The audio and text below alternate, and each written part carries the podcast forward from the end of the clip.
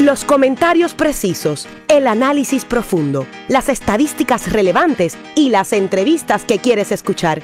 ¿Están listos? Porque ahora comienza Conexión Deportiva con los periodistas Irán Torraca y Eugene Guzmán, más allá del terreno de juego.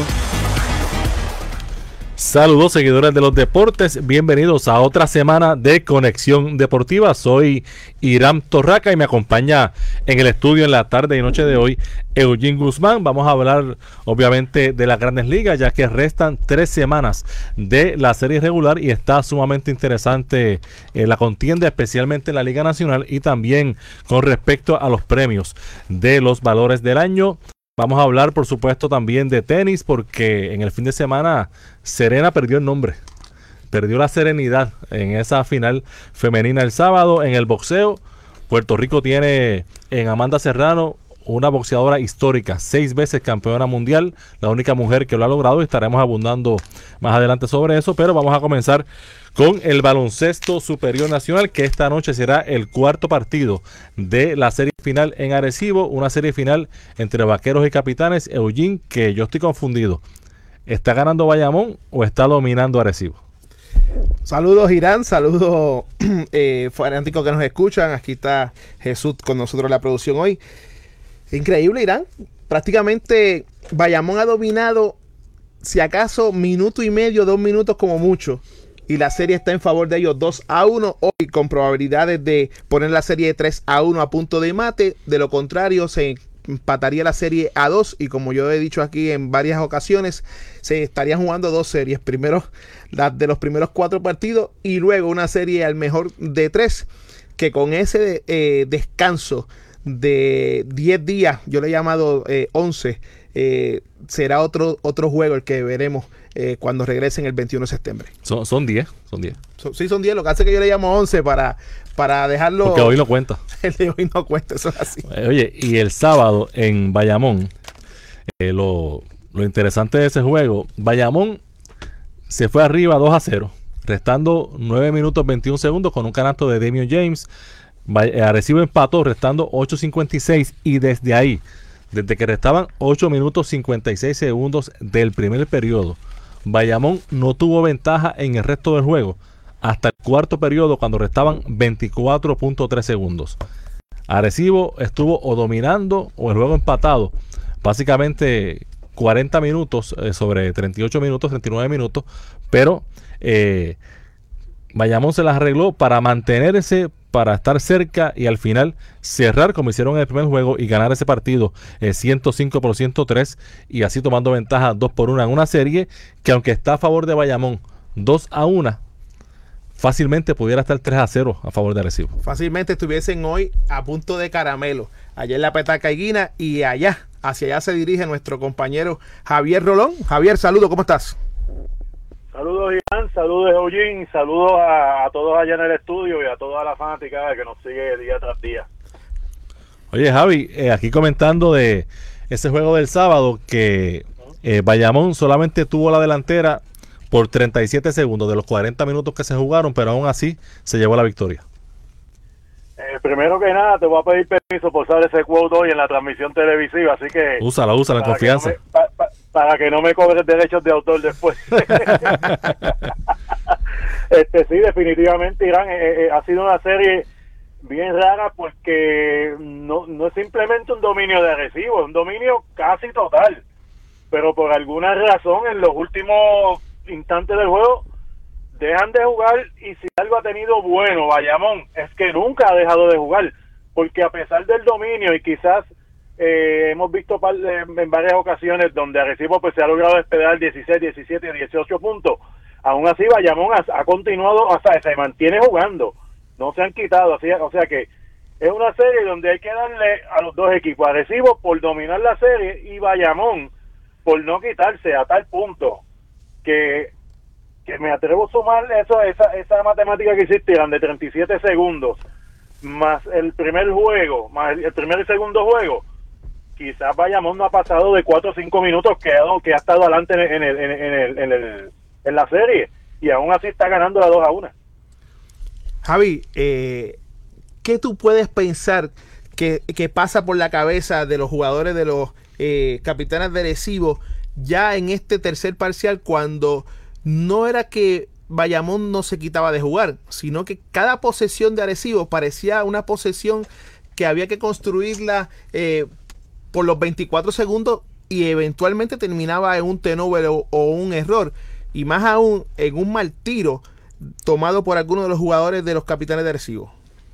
Lo que por eso es que yo digo de, dejar de jugar, eh, eh, Eugene, porque es increíble como en los primeros dos parciales te sale todo haciendo lo mismo y de repente ¿sabes? continúas haciendo lo que te está funcionando, empiezas a, a hacer turnover, empiezas a tomar tiros que quizá uno que otro incómodo y, buena defensa de Bayamón, pero otros tiros que los estuviste metiendo en el primer primero y segundo parcial. Por eso es que yo pienso que ahora mismo es hasta psicológico, porque la realidad es que la ventaja de Arecibo ha sido eh, eh, impresionante. Lo que pasa es que entonces al dejar de jugar y no la confianza se les va, pues entonces ahí, ahí se va todo. Ahí Bayamón, y te voy a decir una cosa, ¿sabes? no es lo mismo tú jugar de local en una serie final cuando tu cancha no se llena y entonces tú vas a la del visitante y ves que la cancha está llena desde las 7 de la noche, los siete y media, ya cuando empieza el, juego está completamente, es bien diferente. ¿sabes? Así que hoy es bien importante que la fanática de Recibo esto se llene de, de, de, de, desde el saque. Porque la realidad es que ahora mismo yo creo que es más, es más mental que físico lo que le está pasando a los capitanes. En ese juego de, del sábado, eh, luego del último empate, eh, tuvo la, la posesión eh, con 24 segundos el equipo de, de Bayamón y, anotaron un canasto en penetración Javier González, eh, restando 4 segundos. Que en esa jugada, Javier, y oye, me gustaría que, que comentáramos, eh, se quedó Javi con el ONU eh, en, el, en el cambio en la cortina y David Huertas, que tenía Benito Santiago, se quedó con Benito, no se movió hacia, hacia el canasto para cerrar esa penetración de Javier González. Y me parece que en ese momento hay que ir sobre el jugador que lleva el balón y que está penetrando. Y si Benito, si le pasan la bola, Benito la mete de tres, pues vive con eso. Pero dejaron completamente solo a Javier González en un layup en una situación como esa. Aquí hay muchos factores, a mi entender, mira, Irán y Javier. En el caso de Bayamón, hizo el ajuste necesario para esa última posesión, sacar ventaja de velocidad, que fue lo que, que vimos eventualmente a un Javi González dejando atrás al ONU y llegando completamente al canasto solo, sin ningún cuerpo que le impidiera no tomar un tiro eh, incómodo. En el otro aspecto, te podría decir, eh, el equipo de Bayamón le ha dado la bola a un jugador, en este caso Javi González, como tú bien mencionabas, que en años anteriores, y te hablo precisamente con los cangrejeros Santurce, había tenido problemas en cerrar partidos. Sin embargo, en el primer partido es el hombre que hace la penetración eh, buscando no dejar completamente abierto a Javier Mojica, que en, en, efecto lo consigue para que Mojica lance de tres y conecte el triple. En esta ocasión, la jugada prácticamente se preparó para él para que él tuviera ventaja en, ese, en esa cortina, en ese pick and roll, y él, en vez de pasar el balón, hace un aguaje como de, de, de detenerse y eventualmente eh, el ONU se, se, come el aguaje. Y entonces ahí Javi llega completamente solo al canasto. Pero también está la parte defensiva de los capitanes, la rotación, ¿sabes? Eh, David Huerta se quedó mirando. Correcto. David tenía que apostar a que el canasto a más distancia del aro tuviese el menos porcentaje que dejar a Javi González que prácticamente llegara solo. Y el problema no era ese, Irán y Javier. Es que a Arecibo no le quedaba tiempo disponible para adelantar el balón. Y muchas ocasiones la gente piensa, ¿qué hago? Si mi equipo es más ofensivo, doy la falta, lo llevo al tiro libre y yo tengo el balón en mi poder para entonces yo tomar el último intento. Pero lamentablemente, al no haber tiempo disponible para los capitanes, tuvo que sacar el balón desde el otro lado de la cancha y ya sabemos el resto. Y, con todo y eso, David Huerta tomó un tiro relativamente cómodo para las circunstancias. Claro, y se quedó bien yo, corto. Y yo tengo que aplaudir a David en el sentido de que tomó el tiro correcto, que era de tres puntos, porque sabemos que si iba a un tiempo extra, Arecibo Sí, no se iba a y- y ganar. que no la había Bayamón. más tiempo. Correcto, Javi. Mira, en, en, en, con- en respecto a Javi, a Javi González, Eugene, yo me voy más lejos. No es que no podía cerrar, es que tuvo series malas. ¿Sabes? Series para el olvido. ¿Sabes? Y ahora mismo es, es el jugador que todos sabemos que puede ser. ¿Sabes? Llevar el balón, ser, ser efectivo, ser determinante y poder cerrar el juego. La realidad es que en esa jugada pasan dos cosas. pasan dos cosas. Permiten la penetración fácil de Javi González. Entonces, al David Huertas no hacer la ayuda, que lo que tienes que hacer es cerrar por completo, porque ahí tú juegas con los porcientos como jugador. ¿Cuál es el porciento que me que más cuál es el porciento más alto que me puede hacer daño? El canasto debajo del, del el canasto cerca, el tiro cerca del canasto de Javi González o un tiro de tres de Benito. Por por ciento me tengo que ir por el, con el con el tiro de Benito, que, que, que Javi González suelte la bola y que Benito me gane de tres.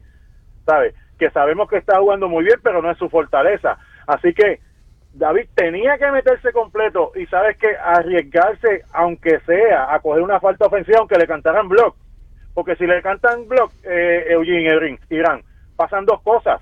Lo envía a la línea de tiros libres con la presión, detienes el reloj que a lo mejor en el interín de eso te da tiempo para reunirte con tu equipo en lo en lo que toma el primer tiro libre y arman una jugada, no tienen que, ni, que ir donde el coach, ¿sabes?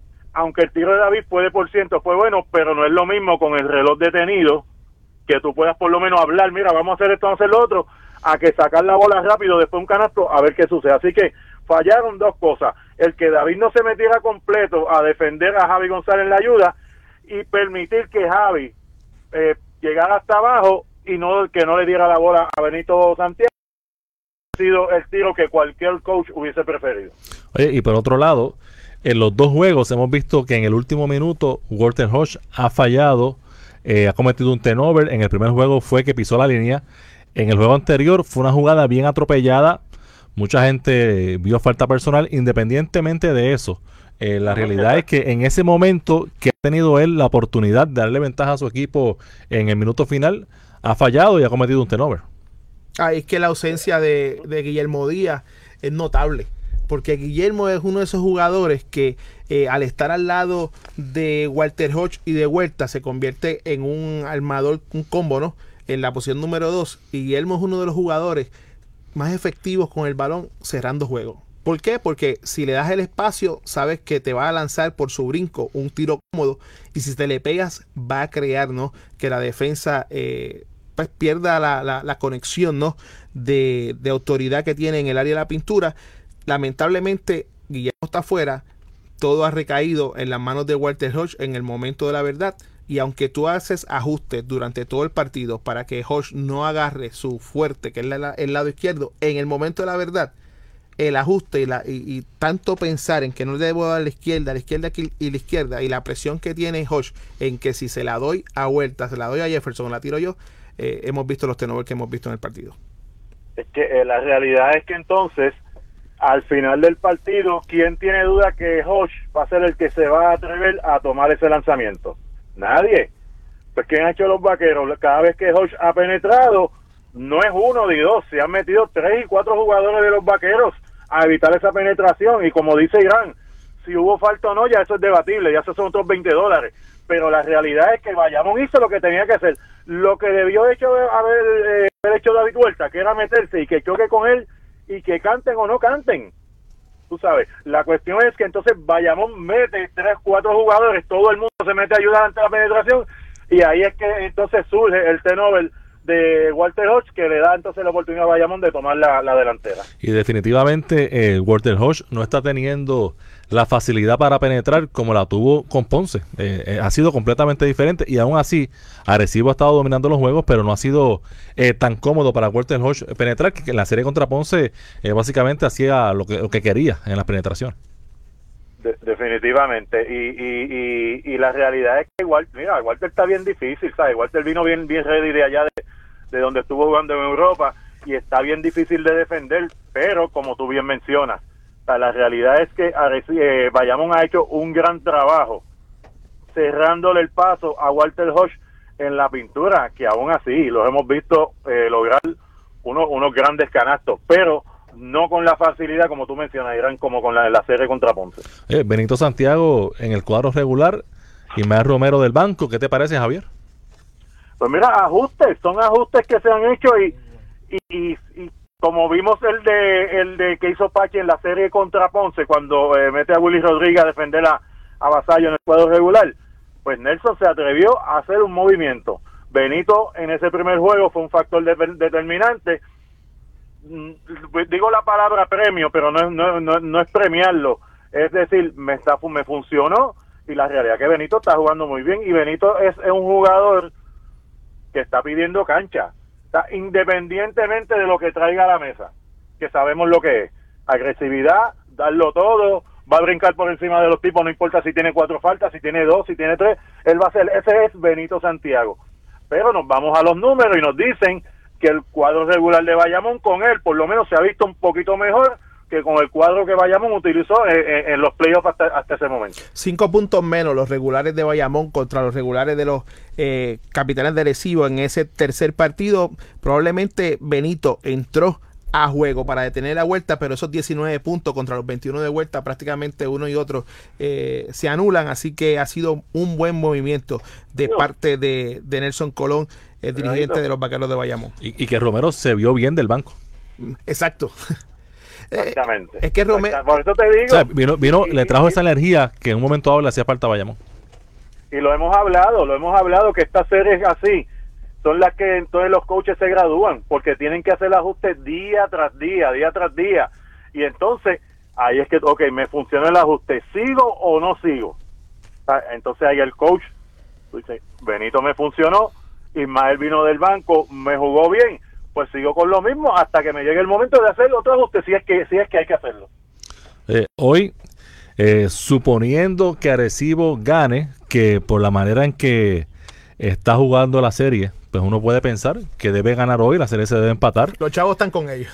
La serie se debe empatar y debe permanecer así por 10 días hasta el quinto juego el 21 de septiembre. Eh, Javier, me parece interesante el hecho de que Arecibo, porque todos sabemos que Arecibo tiene que ganar un juego en Bayamón, por lo menos uno, si quiere eh, ganar el campeonato. Eso eso no es un análisis, eso es una realidad. Eso, Esa es la realidad, exactamente. Pero eh, lo que sí hay que analizar, Javier y Eugene, es si Arecibo va a tener otra oportunidad mejor de ganar un juego en Bayamón que en los primeros dos partidos de esta serie allá en Bayamón.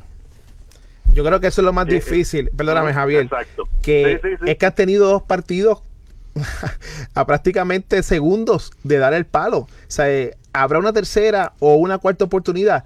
Eh, es bien difícil, ¿no? Que ocurra eso. Aparte, aparte de lo bien que ha jugado este Arecibo, yo creo que la situación del juego de esta noche, Irán y Javier, es que la serie se detiene por 10 días, que no se mantiene el mismo ritmo de juego. Ese descanso probablemente le va a ayudar más a Arecibo que al mismo Bayamón, porque Arecibo tiene, recuerden, tres juegos más en las costillas que lo que tiene Bayamón. El juego ante Fajardo y los dos juegos adicionales ante Ponce, el sexto y el séptimo. Y yo creo que esos 10 días de descanso van a ser. Y, varios tiempos extra más. Ah, claro. Oye, ¿verdad que? sí. Este, yo creo que, que honestamente, eh, en mi caso personal, en el Dirán, habíamos escogido Arecibo en 6. En tu caso, en 7. Lester había cogido Bayamón en 6. Eh, pero es definitivo que el que gane este partido, las probabilidades de que se lleve la serie luego de ese descanso tan, eh, tan extenso eh, van a aumentar en demasía, a pesar de tener en todo en contra de la pared adhesivo, porque tuvo la oportunidad de sacar esos dos primeros juegos y no los, no los pudo hacer. Yo, yo, acuérdate, yo cogí a Bayamón en 7. Por eso, Bayamón, y Lester en Bayamón y Bayamón en 6. Exacto, exacto.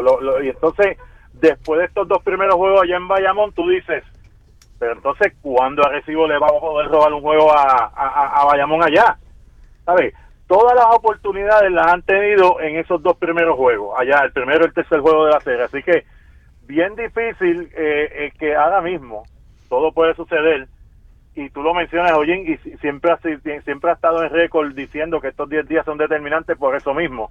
Así que el juego de hoy bien importante y como siempre le he dicho, la presión es del equipo local, o sea, no del equipo visitante, porque en este caso el que tiene que ganar un juego en la calle es agresivo.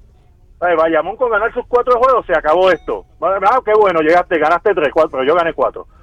la realidad es que agresivo, por eso es que mencioné ahorita la palabra eh, que, que es más mental. Después de los dos juegazos que se ha tirado allá en Bayamón y no poder sacarlos, se hace bien difícil pensar que tenga una nueva oportunidad de sacar un partido allá en el, en, el rancho vaquero. Y que, como tú muy bien sabes, mientras más rápido, el que tiene que sacar un juego en la, en la casa de rival, mientras más rápido salga de eso, mejor, porque mientras más la serie avanza es más complicado y especialmente si es un séptimo juego. Eso es así. Yo creo que un séptimo juego es sucio difícil para Recibo eh, acá en el, en el Coliseo Rubén Rodríguez en Bayamón. No obstante, hay que esperar cómo termina este partido de hoy y qué va a suceder. Eh, y es un interrogante en el caso de Aidiobu, por el hecho de que, como ya conversamos aquí, se tiene que ir hasta África, jugar tres partidos y regresar. ¿En qué condiciones regresará? ¿Será que no, pero hay que esperar entonces esa, esa larga decena de días para ver cuál va a ser el, desenlace final de lo que es una serie final bien interesante y es una pena que tenga que parar porque en, en algún momento, no sé si ustedes están de acuerdo conmigo, se puede perder el, entusiasmo que ha generado de inmediato. La, realidad es, oye, que yo vengo de camino para acá y, y, ahora mismo estaba pensando, eh, rayos, este es el último juego en 10 días de la serie final, ¿sabes? Como que acá caigo en cuenta porque, porque como que el momentum, ¿verdad? Y obviamente juega el equipo nacional y sabemos cómo se pone la gente con eso, pero la realidad es que el momentum de la serie se pierde y, en 10 días pueden pasar tantas y tantas cosas. Franklin Wester ha asegurado que, que Diogo regresa y sabemos que debe, yo, yo, entiendo que debe regresar porque está la cuestión de, la, de, de, de las cartas de transferencia, todo eso, pero son tres juegos, en, un periodo corto de tiempo, el viaje, como tú mencionaste, oye, al otro lado del mundo. Así que son muchas cosas bien interesantes. Hay que ver la salud también de los jugadores de agresivo. Sabemos que la rotación está bien corta, la serie ha sido bien fuerte. ¿Sabes?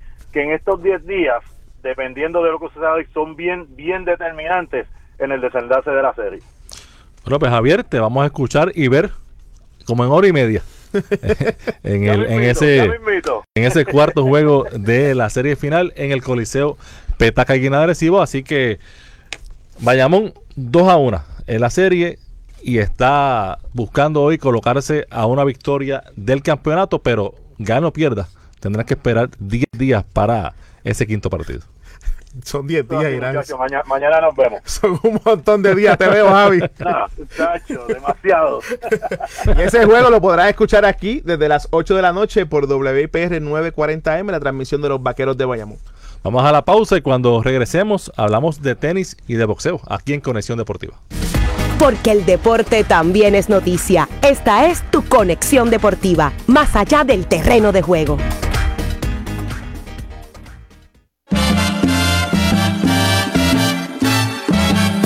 En WIPR 940M ahora tiene nuevo formato musical.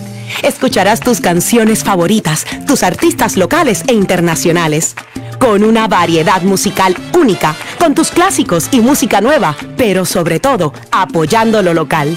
WIPR 940M es tu emisora.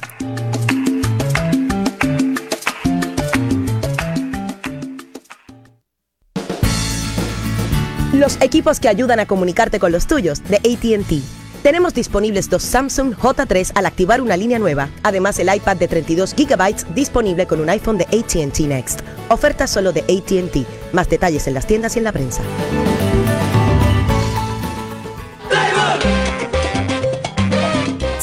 Sintoniza todos los jueves a las 8 pm el programa más completo de nuestro béisbol puertorriqueño. Voz Federativa con Héctor Titito Rosa. Historias, jugadas, líderes de bateos. Esto y mucho más en Voz Federativa. Jueves a las 8 de la noche por 940M. Ay, este es mi equipo el que más batea. Ese está el que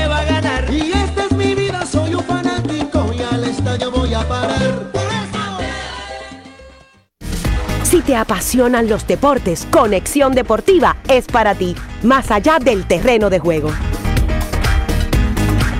Y regresamos a Conexión Deportiva a través de WIPR 940M. Recuerden que nos pueden seguir a través de Facebook en Conexión Deportiva PR, en Twitter Conexión Deport PR y pueden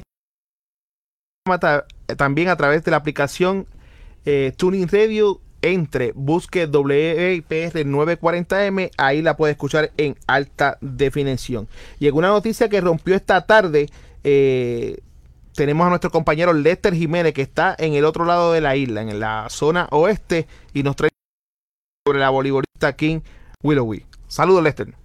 Saludos a ti, Eugene, a los muchachos allá en el estudio, de todas las personas que nos escuchan. Eh, efectivamente, eh, reciente como hace unos minutos, eh, la jueza Ibeliza Zapata Toro del Tribunal de Mayagüez encontró causa para juicio contra la, volei- la voleibolista estadounidense Kim Willoughby, quien está acusada de asesinato y maltrato de menores. Y esto se refiere o está relacionado con la muerte de su hija adoptiva, Kailia, que de tres años, en unos hechos que fueron ocurridos en marzo del 2016. Eh, ustedes recordarán que la voleibolista había, si- eh, hace unos años atrás se vio involucrada en este incidente donde su niña murió. Ella alegó originalmente que se había caído en una bañera eh, cuando llegó al, al, al hospital donde fue a recibir eh, atención médica. Sin embargo, el informe forense reveló que la verdadera causa de la muerte habían sido traumas ocasionados por golpes severos a la niña. Por ende, el Ministerio Público, en este caso la Fiscalía, decidió someter cargos contra la voleibolista por asesinato eh, y, y por maltrato a, menores. En- básicamente, los cargos en contra de la jugadora son por violaciones al artículo 93 del Código Penal, que eso es lo que se refiere a asesinato en primer grado, y el artículo 58 de la ley 246 para la seguridad, bienestar y protección de menores. Eh, básicamente lo que sucedió en el día de hoy, testificaron eh, tres personas, el Ministerio Público presentó tres testigos, entre ellos la patóloga forense que fue la que eh, eh, realizó la autopsia. Ella, en un, de un testimonio eh, revelador, describió todas las laceraciones y golpes que encontró en el cuerpo de la niña, algunas de ellas de mayor antigüedad, que no eran recientes, otros, según identificó, eran lesiones que habían ocurrido minutos antes de la muerte, y ese testimonio fue clave para que la jueza encontrara causa para juicio eh, eh, que fue fijada, bueno, el, el 20 de septiembre sería la lectura de acusación, el día 4 de octubre se supone que comience el juicio, se espera que para esa fecha eh, se calendarice, eh, o sea que básicamente no comenzaría ese día, sino se reunirán las partes para ver ese que podrían compaginar todas las partes para poder llevar los testigos y poder estar los abogados presentes. Wow, Lester, eso es una noticia bien triste, ¿no? Porque lógicamente conocemos a la voleibolista de su actuación en cancha, pero esa parte no Eh, personal y más con una hija adoptiva, pues eh, es muy triste y lamentable, ¿no? Mira, es un caso bien triste porque según se desprende de la investigación, Kim Willoughby eh, ad- adquiere la custodia de esa niña que realmente pertenece a un familiar de ella, son los padres biológicos, son un, un familiar de ella. Eh, la niña había sido víctima ya de maltrato anteriormente, ella asume la custodia, está en el proceso de, de, de completar eh, todo lo que es la documentación para la adopción oficial de la niña cuando sucede este incidente. Eh, eh, la, Willoughby estuvo todo el tiempo en sala callada, estaba eh, asistida por un intérprete, no mostró ningún tipo de reacción al momento de, de encontrársele causa para, para juicio. Está representada por el licenciado Harry Padilla, que es una persona muy reconocida en este campo, eh, pero el testimonio de la, de la patóloga fue, fue demoledor en el sentido de que eh, describió todas las lesiones internas que tenía la bebé que no eran compatibles con una caída y básicamente comparó esas lesiones con personas eh, que podría haber pudo haber recibido una gran paliza y lo comparó con lo que puede sufrir una persona cuando tiene un accidente a alta velocidad o cae de un tercer piso de un edificio. Así de grave eran las lesiones que tenía eh, y eso fue contundente, me imagino, por lo menos eh, asumimos, ¿no? Que fue contundente esa, ese testimonio para poder encontrar causa para juicio.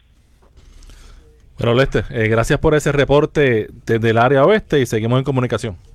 Seguro que sí. Un abrazo. El compañero Lester Jiménez y ahora eh, pasando al boxeo.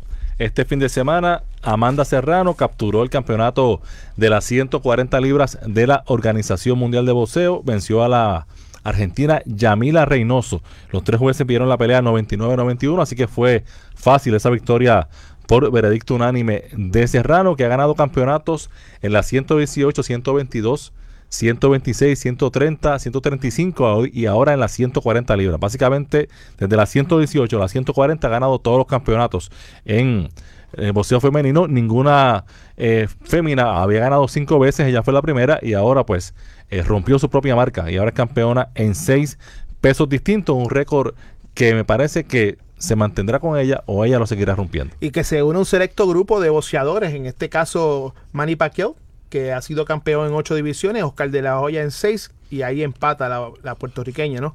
Con seis títulos en seis categorías diferentes. Increíble, ¿no? que ella haya repartido pasta y queso y mucho puño. Desde las 118 hasta las 140, estamos hablando de 22 libras. De- 22 en- libras. En ese trayecto. 22 libras para un hombre es mucho. Imagínate por una mujer. Para una mujer es mucho más. Sí. Así que eh, impresionante lo que ha hecho eh, esta atleta, eh, pe- específicamente, obviamente con sus ejecutorias en el ring, pero también trabajando su físico para, según ha ido aumentando de peso, pues mantener eh, su nivel. Y en esa cartelera, eh, Dani García fue vencido por Sean Porter por decisión unánime. Un juez la vio 116 a 112, los otros dos 115 a 113. Porter ganó el campeonato welter del Consejo Mundial de Boxeo, eso es las 147 libras De la Federación Internacional de Boxeo. de- del Consejo. eh, ¿Fue del Consejo? Del Consejo. Del Consejo que había dejado este Keith Thurman eh, disponible, ¿no? Eh, para, por eso era que estaban peleando estos dos eh, boxeadores.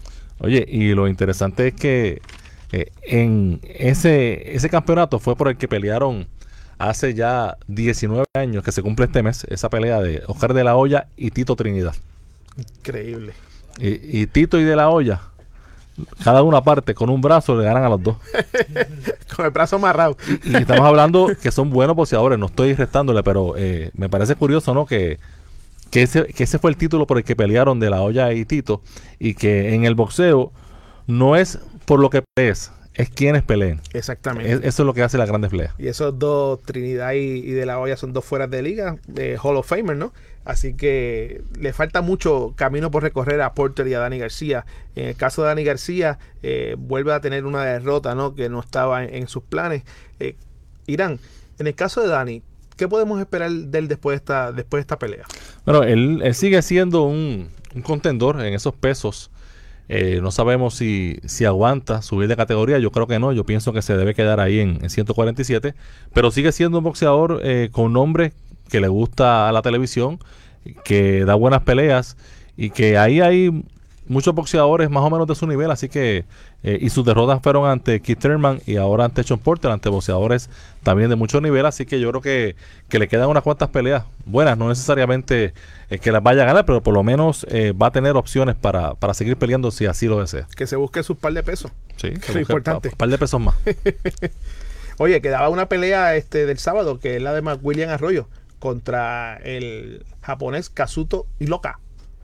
Perdió el boricua 99-90, 97-92, 97-92. Esta la corona plata del Consejo Mundial de Boxeo en el peso super mosca. De esta manera, eh, el japonés pone su récord en 23 y 1 con 13 knockouts, mientras el boricua la pone en 17 y 4 con 14 eh. Sí, un revés duro porque ya, ya Mac Williams está en una etapa que cada derrota pesa aún más. Ella está bajando la cuesta y esa pelea fue en California, fue una cartelera separada a la de eh, Dani García, que la pelea de Dani García fue en Brooklyn, en el hogar de los Nets, En el Barclays Barclays Center. Eso es así. Oye, nos movemos de inmediato a lo que fue el US Open este fin de semana. Ayer, Novak Djokovic venció a Juan Martín del Potro, al argentino, con marcador de 6-3, 7-6, 6-3, consiguiendo de esa manera su decimocuarto Grand Slam. En su historia empata con Pete Sampras en esa posición, tercero eh, en el ¿verdad? marcaje de todos los tiempos. Es su tercer US Open, lo ganó en el 2011, también lo hizo en el 2015 y este en el 2058. Un detalle bien importante, que este US Open aumentó en un 5% más su bolsa de premios. El año pasado fueron 50.4 millones, este año fueron 53 millones, de los cuales 3.8 se lo buscó Djokovic, así que son buenísimos, aumentó 100 mil del premio del año pasado, o sea que vale la pena ser número 1, 2, 3, 4, 5, 6 y ganar un abierto, sobre todo en Estados Unidos, que es el que más eh, dinero ofrece. Y el sábado, Irán, qué espectáculo, formó Serena. Sí, perdió el nombre. Luego de ganar su partido de semifinal, se enfrentó a la japonesa de 20 años Naomi Osaka, japonesa de nacimiento porque reside en Estados Unidos, su padre es haitiano y la venció 6-2, 6-4 para ganar su primer Grand Slam. De esta manera Serena Williams no pudo conseguir su Grand Slam número 24 y empatar con Margaret Court que tiene ese récord y ya data desde 45 años. Y en el caso de Serena, bien feo lo que vimos allí en el en el la pista ¿no? de, de, de cemento del US Open. ¿Qué te pareció, Irán? Bueno, eh, primero, eh, yo creo que hay que. Fue lamentable eh, en la premiación los abucheos para, para Osaka porque No tenía culpa. no fue culpa de ella y no solo no fue culpa de ella, es que ella dominó a Serena Williams. Aquí eh, no podemos tampoco decir que el punto que le quitaron fue la- el- lo que causó esta, esta derrota para Serena porque Osaka sencillamente la dominó y mereció ganar Eh, sobre lo que ocurrió. eh, hay quien dice que el juez de silla, Carlos Ramos, se, se apresuró, que quizás le debió dar un warning. Eh, la realidad es que el entrenador de Serena le dio, estaba dando instrucciones a ella y eso no se puede hacer. Eh, que, que a veces lo dejan pasar, eso es otra cosa, pero eso, Está no, se, prohibido. eso no se puede hacer y el, el juez de silla aplicó el reglamento, aunque quizás le pudo haber dado un warning, quizás pudo darle el beneficio por ser Serena Williams, quizás a ella le ha pasado en otras ocasiones, pero me parece que su reacción fue, fue exagerada, eh, me parece que fuera de proporción y se salió del juego completamente. Ella, ella- yo estuve viendo el juego completo eh, y el, pre- el precalentamiento, ¿no? Y yo le comentaba a un amigo de que ella no se veía eh, focus en el calentamiento antes del juego. Y lógicamente le pasó factura en ese primer eh, game, ¿no? Cuando empieza el juego ella tenía el poder del saque y lo perdió de inmediato. Y luego de eso, pues, eh, hubo, ciertas dificultades. Eh, perder el primero 6-2 cuando Serena tenía serios problemas en moverse hacia el lado. Por eso la instrucción, después yo entendí la instrucción de, de su coach que le decía que se mantuviese prácticamente yendo y viniendo a la red. Eh, y por el medio, porque Serena se vea bien mal en sus movimientos laterales. Lamentablemente, eh, ella después de haberse cogido la sabática por eh, convertirse en madre no ha sido la misma, se tuvo que retirar del abierto de Francia, jugó en Wimbledon, llegó hasta la final, tampoco la pudo ganar y se vuelve a repetir esto en el US Open. En su, en su discusión, bueno, en, en realidad era ella sola con el árbitro Ramos, que ella sola y, y- y- y utilizando muy bien los recursos de las cámaras, Sí, porque sabía sí, que la sí. estaban enfocando y que todo el mundo estaba escuchando. Eh, entre las cosas que dijo, dijo, eh, yo tengo una hija y que tiene que ver eso con lo que pasó allí. Correcto. O sea, me, me parece que y es una atleta de las más grandes de todos los tiempos, que uno la respeta, que uno la admira, pero me parece que, que estuvo fuera de lugar, eh, que metió cosas allí que no tenían que ver y luego en la conferencia de prensa ella habla de, de desigualdad que hay con las eh, atletas eh, fe- fe- femeninas en el tenis. Puede tener un punto eh, y si eso es así, pues que se corrija y, y hay los foros para eso. Correcto. Pero me parece que lo que hizo allí en la cancha no estuvo bien, no era el momento y los argumentos que utilizó tampoco fueron, no tenían nada que ver con lo que estaba pasando allí. Y hoy la Federación Internacional de Tenis respaldó al juez de silla, Carlos Ramos, por la intervención que tuvo, ¿no? Por las tres violaciones a los códigos de conducta de Serena Williams durante la final, como ya hemos comentado. Fue multada por 10 mil dólares por abuso verbal hacia el juez, 4 mil dólares por una advertencia de recibir orientación de su entrenador y 3 mil por romper la raqueta. El dinero se le, le será descontado de su premio de 1.85 millones como subcampeona, o sea, réstale 1.850 mil menos 17, siguió ganándose 1.833 mil dólares. Es bueno, es bueno. Con razón hacen las cosas que hacen los atletas. es, es bueno y, eh, y con toda la publicidad eh, de- que ella no necesita, pero ahora tiene más.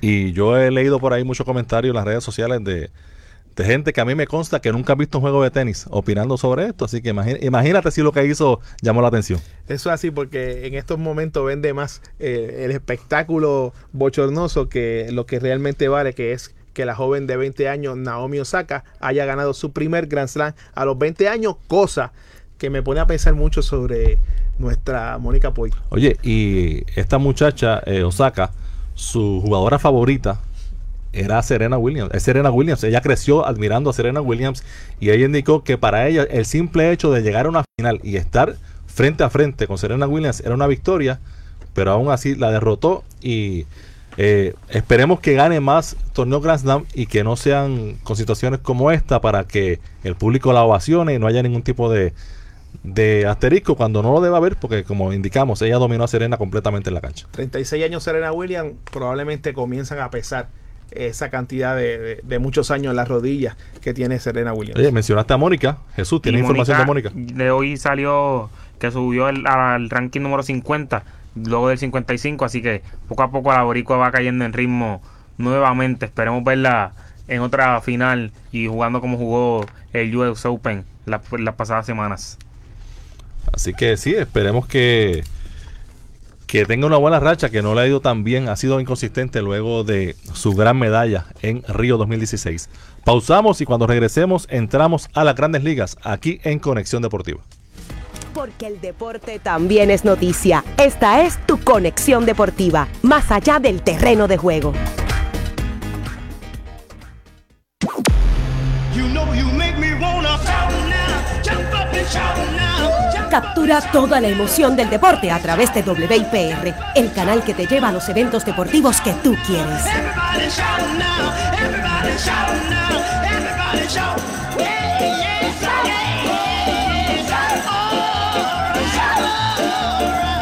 Ven a compartir la magia del deporte por WIPR Canal 6, la casa de todos. Los equipos que ayudan a comunicarte con los tuyos de ATT. Tenemos disponibles dos Samsung J3 al activar una línea nueva. Además, el iPad de 32 GB disponible con un iPhone de ATT Next. Oferta solo de ATT. Más detalles en las tiendas y en la prensa.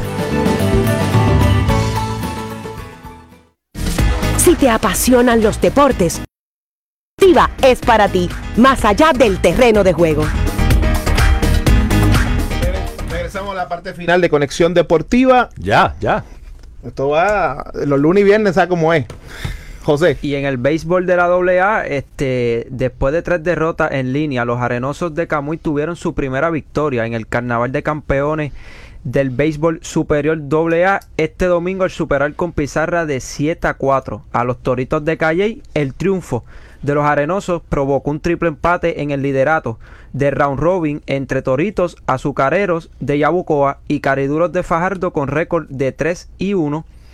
Y la acción de Carnaval de Campeones se reanuda este viernes a las 8 pm con los Sultanes de Mayagüez visitando a los Titanes de Florida, Camuy Fajardo y Calley versus Yabucoa en el Estadio Francisco Negrón de las Piedras.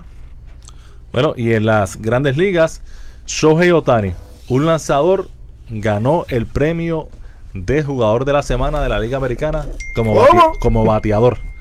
Y claro que él es bateador también, pero esto es una muestra del fenómeno que es este jugador japonés que le notificaron que posiblemente pierda la temporada próxima completa por una operación tomillón, pero él ha respondido bateando, eh, bateando horrores y esta semana eh, tuvo tres cuadrangulares, eh, empujó eh, 10 carreras, eh, cuatro jonrones y empujó 10 carreras y batió 474 y fue nombrado jugador de la semana.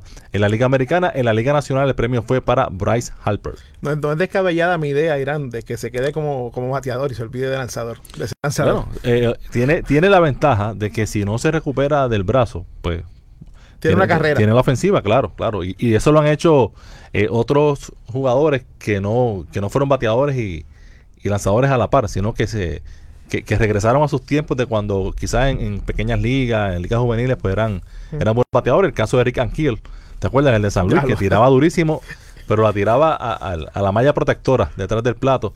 Y luego hizo una carrera como outfield, pero en el caso de Otani, eh, él es el fenómeno que es porque puede hacer las dos cosas. Yo estoy seguro y, y que la hace súper bien. yo estoy seguro, correcto, que va a intentar eh, como lanzador luego de la operación, si es que eh, se somete a ella, que es una recomendación del médico, él no ha dicho ni el equipo si lo va a hacer, pero uno puede pensar que ya después de tanto problema que ha tenido este año con el codo, pues sí se va a someter al tomillón y va a intentar como lanzador y seguir haciendo ambas cosas, que por lo menos esta temporada demostró que sí puede hacer las dos cosas.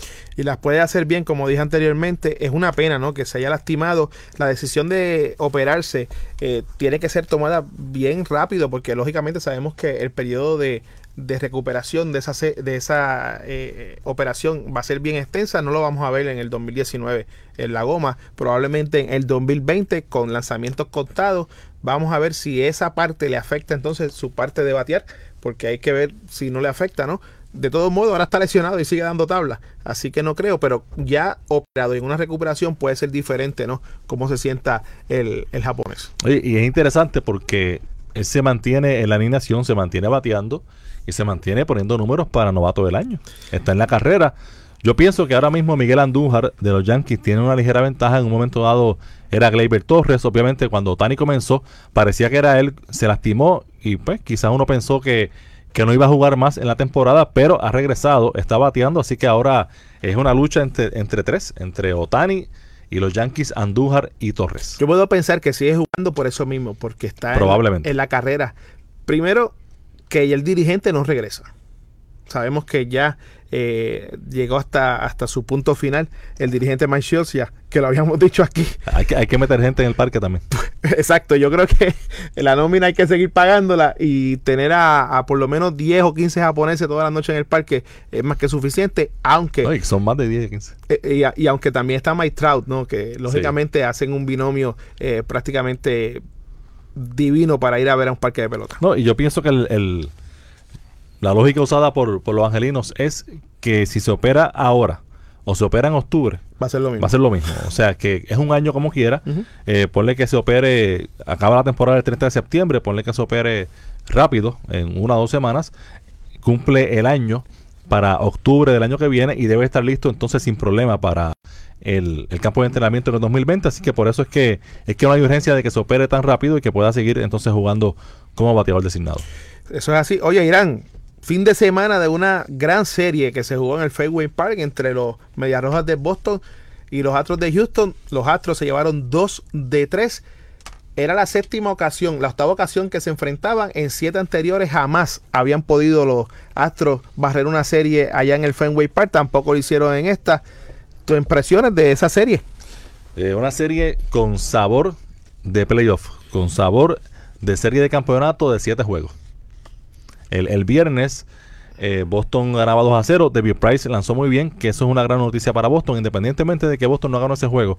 David Price lanzó muy bien y el bullpen de Boston falló. El bullpen de Boston es lo que tiene eh, preocupados a sus fanáticos, pero como yo le comentaba a algunos amigos fanáticos de Boston que estamos en un chat, le decía tranquilos porque Joe Kelly, que permitió tres carreras en la séptima entrada el viernes, no va a estar en el, en el roster en los playoffs. O sea, que estamos en un momento que los equipos que tienen buena ventaja eh, utilizan todos sus jugadores. El roster obviamente eh, es mucho más extenso en este momento y hay jugadores ahí que pueden decidir juegos para ganar o para perder, que no van a jugar en octubre. Lo que hay que estar pendiente es a esos jugadores que uno sí sabe que van a estar en octubre, como lucen, y por eso indico que David Price, eh, como está lanzando, es algo que debe darle mucha alegría a la fanaticada de Boston. Lo que a mi entender es básico y es clave también.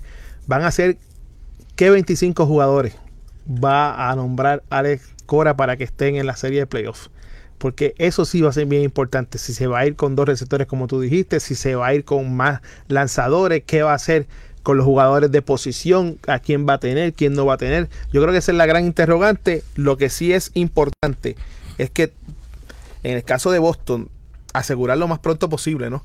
Ese primer lugar en la división este de la Liga Americana para bajar revoluciones, empezar a cuadrar lo que debe ser las series postemporada y sobre todo no tener que utilizar a tus haces monticulares en esa última serie ante los Yankees de Nueva York. Y Carlos Correa no se encuentra, no se encuentra en el plato, pero le quedan tres semanas para encontrarse y explotar en los playoffs, que es cuando cuenta. Así que eh, ciertamente eh, no, no, no luce ese pelotero con esa confianza en el plato, eh, que lo habíamos visto siempre en su carrera en grandes ligas, pero me parece que, que es cuestión de tiempo, de que siga tomando turnos, que físicamente esté bien y debe estar produciendo en octubre, que es cuando cuenta. Eso es así. Yo, yo estaba pensando ayer por la noche y decía, ¿cuál va a ser el equipo que más caliente va a entrar a los playoffs? Porque no importa si tú tienes sobre 100 victorias, tienes que entrar caliente. Porque son series que son sumamente cortas, no hay espacio para eh, errores que te puedan afectar un partido, dos partidos. Y entiendo que en el caso de Boston, pues que tiene todas las posibilidades de, coronarse campeón de la Liga Americana, es bien importante que estas tres semanas eh, pasen, pero que tan pronto llegue octubre vuelvan a encontrar ese ritmo ganador porque eh, sabemos que las series postemporada no importa los equipos que entren. Ya sabemos que en la Liga Americana Astros, Cleveland, Boston. Eh, los Yankees con ese juego de desempate probablemente ante Oakland, ¿no? Vamos a ver cuál de esos equipos son los más calientes que llegan. Y lo que me preocupa a mí es el hecho, como fanático de Boston que soy, es que los Yankees se mantengan jugando eh, a una altura y bien caliente, tratando de alcanzar a Boston y ese mismo empuje y esa misma calentura la puedan eh, transportar a las series postemporada. Eh, series cortas pueden ocurrir muchas cosas. Tratando de alcanzar a Boston o tratando De aguantar. de escapar de Oakland, que está a dos y medio eh, en la primera posición, por la primera posición de, del wild card, claro. Eh, si no es en Oakland, es en Nueva York, pero los Yankees eh, deben estar eh, en los playoffs ahora, en ese juego del wild card. Ahora, la ventaja de Houston sobre Oakland es solamente de dos juegos y medio, o sea que Oakland está a dos y medio de Houston en la división y a dos y medio de los Yankees por el primer lugar del wild card. Así que Oakland tiene dos opciones interesantes y quién sabe si pueda dar alcance a Houston. Eso es así, así que vamos a tener que ver buen y béisbol. Houston y los Yankees en juego de wild card. Interesantísimo. Se jugaría entonces en, en Nueva York por. Bueno, el que tenga todo, mejor récord. todo depende, exacto. El que tenga mejor récord a- al momento del juego. Y uno que sí eh, se está encontrando con el madero y de qué forma es Francisco Lindor. Uf, Dio ayer su cuadrangular número 34 del- de la temporada. Es una marca personal. El año pasado conectó 33. José Ramírez por Cleveland llegó al 30-30. 30 jorrones, 30 bases robadas. Sugar Díaz, salvado 54.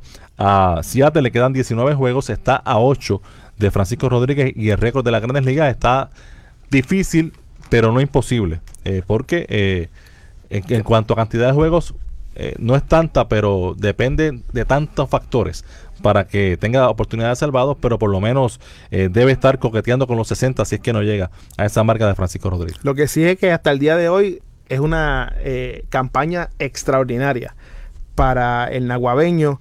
Eh, Sugar Díaz, todo tiene que conspirar para que pueda romper la marca y si lo ha hecho por 54 ocasiones, ¿por qué no más?